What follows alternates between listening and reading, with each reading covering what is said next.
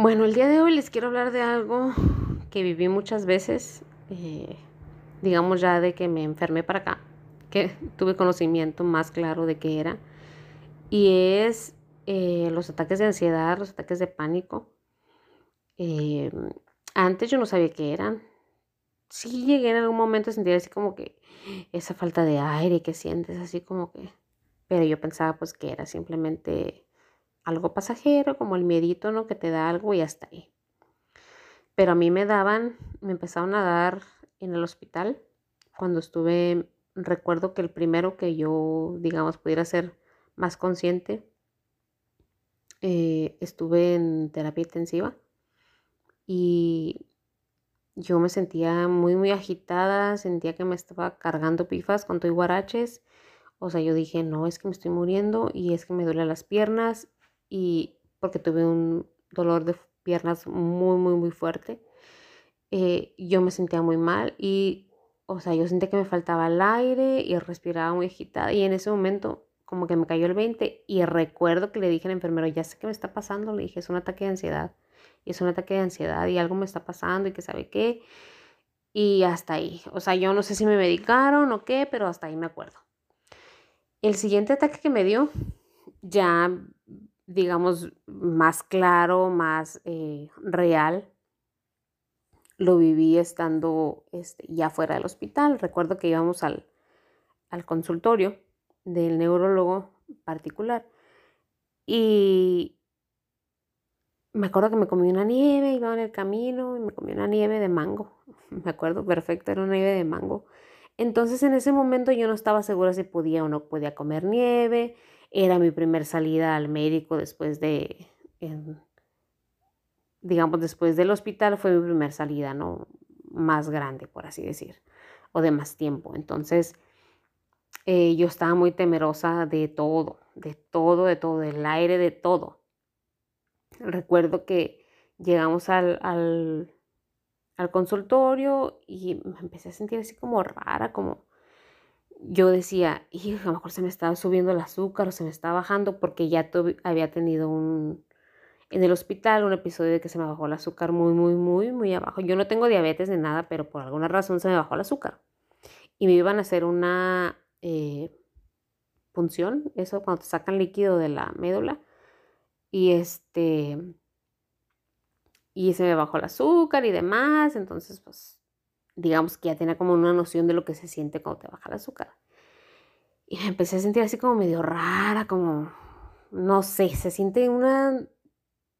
Es una sensación muy difícil de explicar porque es un malestar que nada más lo siente uno y, y no lo puedes comparar con algo. O sea, yo lo podía comparar como con la que se me bajó el azúcar, como con ese tipo de malestar. Entonces, si alguien que me está escuchando es diabético o ha padecido, entonces medio va a entender. Es algo así.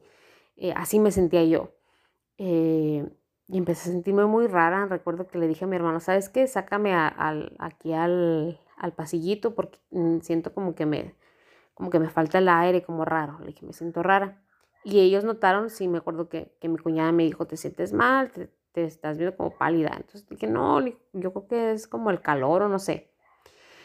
Entonces me sacan al pasillito y mi hermano ya me empieza a dar vueltas, yo iba en silla de ruedas, me empieza a dar vuelta por el pasillito y le dije, ¿sabes qué? Le dije, no me estoy sintiendo bien, le dije, no, no me siento bien, no sé, le dije si es la presión, si es el azúcar o qué, eh, no, no sé qué está pasando. Entonces ya entra mi hermano, le dice a mi cuñada, le dijo, ¿sabes qué? Te voy a llevar al carro, porque eso fue más o menos en junio y aquí donde yo vivo en la ciudad, para junio están las temperaturas a 45, 48 grados 50 de calor.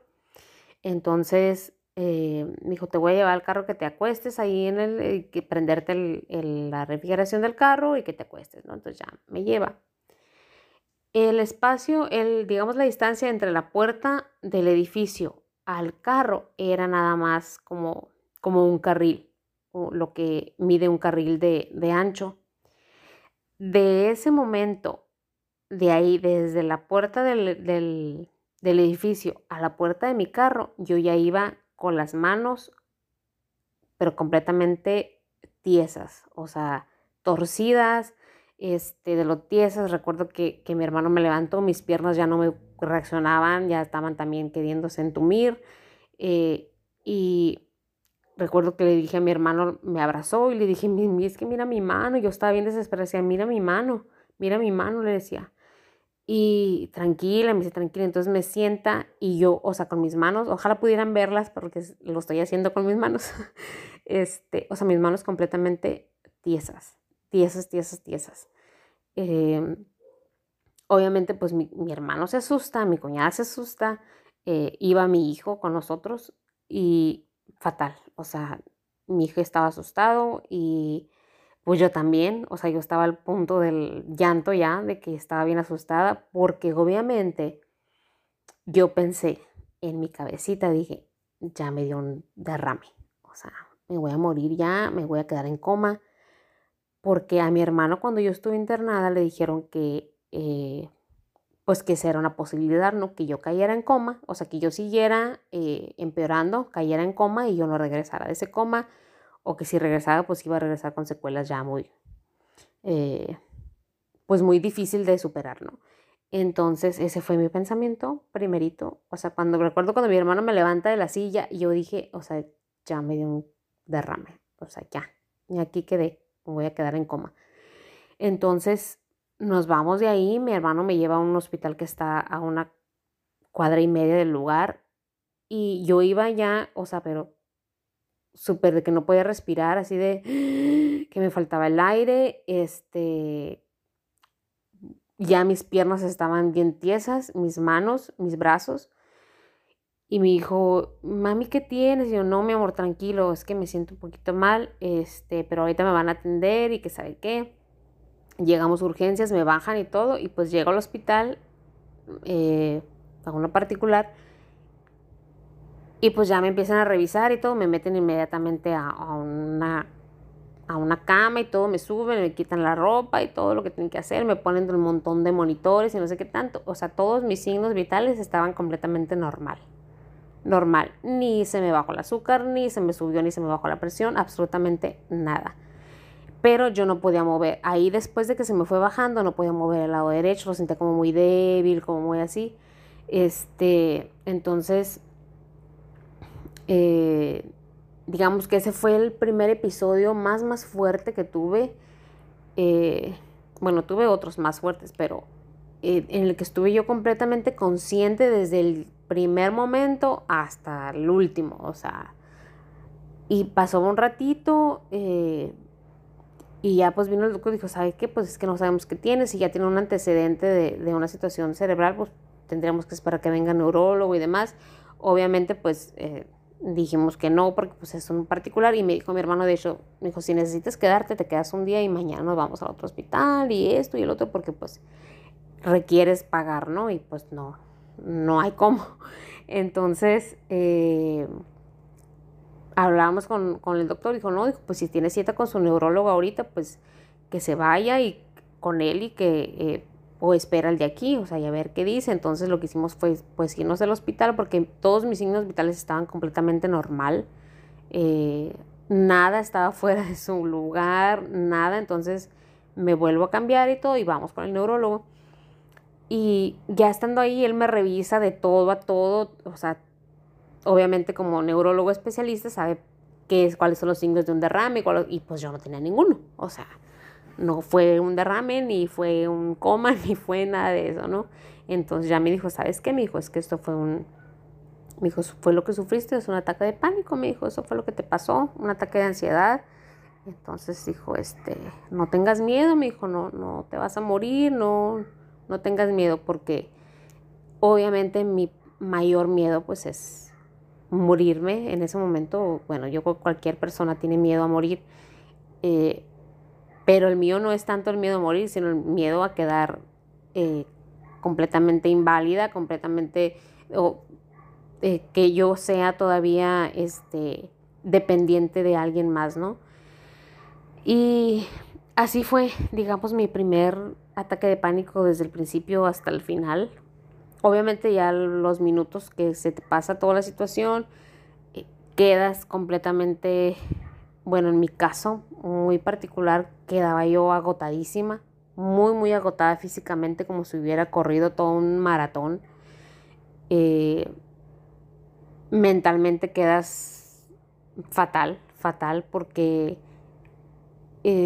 a final de cuentas es tu misma mente la que te está traicionando. O sea, tu mente y tu cuerpo te traicionan. Y, es muy difícil a veces eh, enfrentar eso, ¿no? Entonces, así como ese episodio, tuve otros más a tal grado pues de que me tuvieron que estar medicando. Yo ya en cuanto me sentía así, me daba un, me empezaba el ataque y lo que sea, ya luego luego agarraba mi, mi pastillita, este, pues precisamente no para que no fuera a pasar a mayores, que no, digamos que no pasa a mayores mientras estés en un lugar, eh, mientras no vayas manejando o haciendo alguna actividad que, que ponga en peligro tu, tu vida, ¿no? Em, pero sí fueron muchos, obviamente cada uno me asustaba demasiado. Eh, igual mi cuñada, que era la que, la que salía a flote ahí, este, pues al principio fueron muy difíciles para ella mantenerlos, porque obviamente se asustaba porque no sabía qué estaba pasando, porque yo me ponía pálida, pálida, pálida. Eh, yo me miraba las manos y no tenían color, estaban completamente blancas. De por sí yo soy blanca, pero esto era exagerado, la sangre se me iba no sé a dónde. Eh, y esto te puede pasar en cualquier momento. Recuerdo una vez me llevó al baño y en el baño le hablé y le dije, ¿sabes qué? me va a dar un ataque. Me va a dar una chiripiorca. Ya le decíamos chiripiorca porque pues ya era como, este, no quedaba más que reírnos, ¿no? Pero aprendimos poco a poco a cómo manejarlos. Aprendí a reconocer los ataques en, en mi cuerpo, las sensaciones, lo que empezaba a sentir mi cuerpo eh, ya era una señal, ¿no? De que, oye, algo te está pasando, o sea, viene uno, entonces ya era como, nomás volteaba a ver a mi cuñada a veces o nomás le decía, Mariel, y ya volteaba a ella a verme, te, va a dar una chiripiorca, sí, ah, ok, vente, no, tranquila, y que primero fueron gritos de que tranquila, no te va a pasar nada, así, porque pues ella no sabía cómo ayudarme. Entonces yo poco a poco le fui explicando y diciéndole, sabes que no me grites porque lo que yo estoy viviendo es demasiado estresante para mi cuerpo, para mi mente, y si tú me gritas, yo me estreso más porque tú me estás gritando, o sea, me estreso porque te veo estresada. Entonces, paso a paso fuimos las dos aprendiendo yo a, tratar de que no me dieran los, los episodios tan fuertes y ella a que se me pasara de una forma más tranquila, más... Eh, digamos, hacerlo un poco más llevadero, porque esta es una situación muy, muy difícil, no solo para el que la vive, sino para quien está a tu alrededor, porque pues sí es una situación preocupante, sí se asustan, porque realmente piensas que te vas a morir. O sea, tú sientes que te estás muriendo, tú sientes que te va a dar un ataque cardíaco, tú sientes que te va a dar un derrame, que te vas a entrar en coma, que algo malo te va a pasar, porque esa es la base de los ataques, el miedo. Entonces, eh, lo fuimos aprendiendo e inmediatamente ella me miraba que, que me daba el ataque y me abrazaba, me decía tranquila, va a pasar y me ayudaba a sentarme, este, me sobaba las manos, me sobaba las piernas, eh, me empezaba a hacer preguntas de, a ver, ¿qué vas a hacer de comer al rato? ¿Qué vamos a comer? ¿Y de qué color es tu vestido? ¿Y de qué color es tu blusa? ¿De qué color es esto? Cosas para distraerme, porque yo le dije, ¿sabes qué? Pregúntame cosas este, sácame de ese trance, pues de ese momento en que mi cabeza está pensando nada más en que te vas a morir, en que es que te está pasando, mira, mira tu mano, mira, mira cómo te estás torciendo y es porque ya te va a dar un ataque, ya te vas a quedar así. Entonces, eh, fuimos aprendiendo las dos a, manejarlo, incluso sus hijos también, mis sobrinos, eh, em, aprendieron a que por ejemplo, si me va a dar un ataque, ya sabían que Franco no tenía que estar ahí conmigo, ¿no? Eh, para que no se asustara. Y ya le hablaban a, Franco y lo distraían o así. Y este, y ya incluso también el, hijo más grande de mi cuñada, Israel, en algún momento también me ayudó entre los dos a, a sobarme las manos, las piernas, para que no me quedara pues así eh, por mucho tiempo, ¿no? Este, ya sabían en cualquier, si ocupaban el, cuartito de la pastilla, de la que tomaban ese entonces, este, ya hasta ellos sabían qué botecito era y demás, O sea, fue todo una, eh, fue todo un trabajo en familia. Entonces, Obviamente, si tú estás viviendo estos ataques de ansiedad y de pánico tú solo, es mucho más difícil. Tienes que involucrar a los que viven contigo, incluso a tus compañeros de trabajo, a tus amigos. Y si las personas que con quien compartes esta situación, que tú te abres y le dices, ¿sabes qué? Sufro de ataques de pánico, si me llega a suceder, nada más te aconsejo que, que si me puedes ayudar de esta manera o mira, traigo en mi bolsa o en mi pantalón o en la lonchera, donde sea, traigo la pastilla, me la das y yo solito puedo. Eh, si no quieres, o digamos que si tu trabajo no es como eh, que tus compañeros no sean tan abiertos a ayudarte.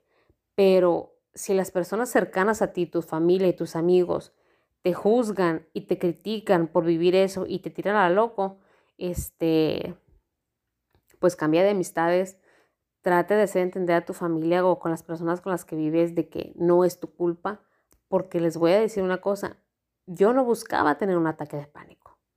Para mí era frustrante cuando eso pasaba, porque era a veces en momentos en los que yo estaba disfrutando tanto lo que estaba pasando. En una ocasión le estaba yo eh, haciendo un pastel a mi sobrino, recuerdo que estábamos horneando y ya salió el pastel y todo, lo íbamos a empezar a decorar y yo lo iba a decorar, ¿no? Como soy tan buena decoradora con mi mano que no sirve, este, pero estábamos decorando y me empecé a sentir mal, empecé a sentir esa sensación. Y me sentí tan mal conmigo misma porque yo decía, es que yo no quiero ahorita sentirme mal, yo no estoy buscando sentirme así, yo estoy disfrutando de esto, estoy disfrutando de hacer un pastel, o sea, es muy horrible sentir que tú mismo te traicionas porque yo no lo buscaba, simplemente llegaba a ese ataque y es muy feo, y es muy feo. Y entonces si, si las demás personas creen que nosotros lo buscamos, créanme que no, en mi caso por lo menos no.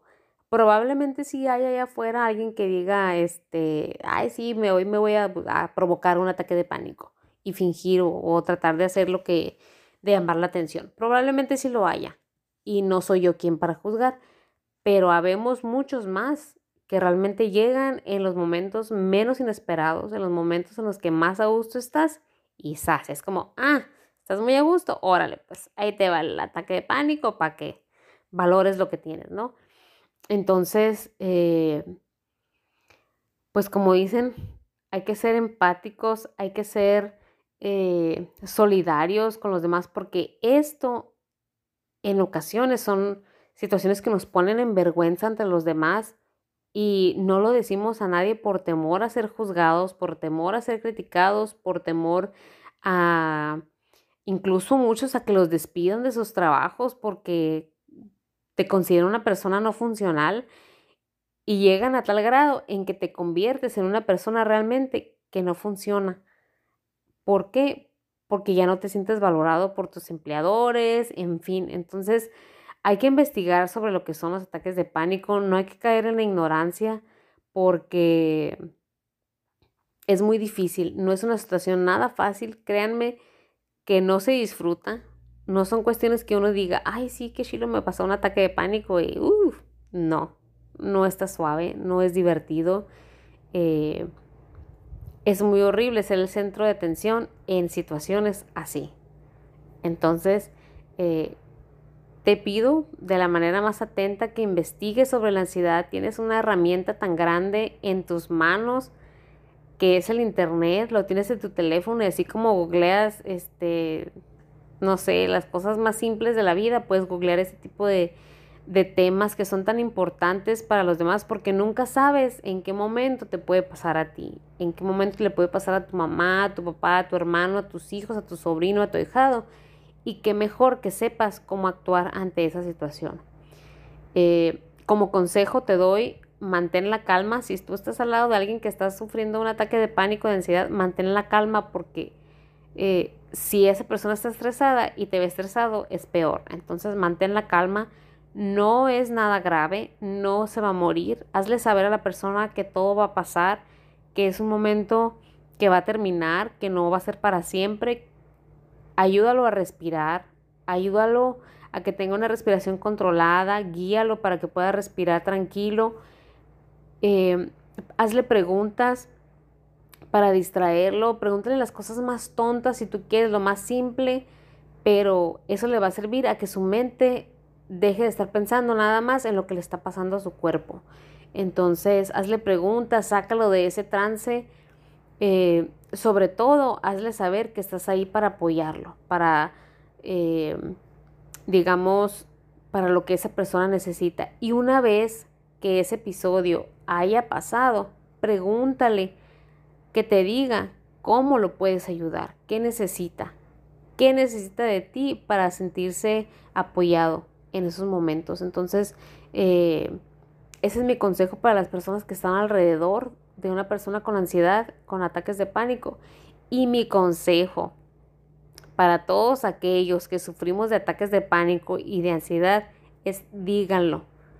Expónganlo ante los demás, ábranse a los demás y digan su situación. No tengas miedo, no tengas vergüenza. Si esas personas te critican y te rechazan, entonces es la mejor señal que tienes para saber que ese no es tu lugar, que ese no es tu espacio.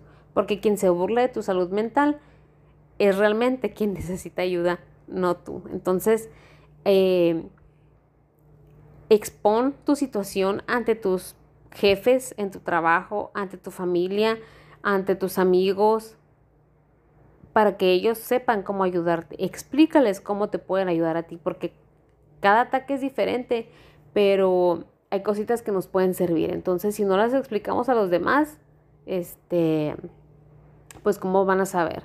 Yo recuerdo cuando fui, eh, tuve que ir a la ciudad de Guadalajara y recuerdo que le dije a mi familia, si me empieza a dar esto y esto, aquí están las pastillitas, tú me las das y se acaba. O sea, no pasa nada, no me va a pasar nada, este, nada más es que mi cuerpo y mi mente me traicionan y hasta ahí, pero no va a pasar nada más. Entonces, si no lo hablas, si no lo dices, las demás personas no lo van a saber. No te pueden ayudar si tú no lo explicas, cómo pueden ayudarte. Entonces, ese es mi consejo para ustedes y pues muchísimas gracias por escucharme. Y cualquier cosita, con toda la confianza pueden enviarme un mensaje a Platicando con Diana en Instagram y con mucho gusto les voy a contestar. Y este, muchísimas gracias por escucharme y estamos en la próxima.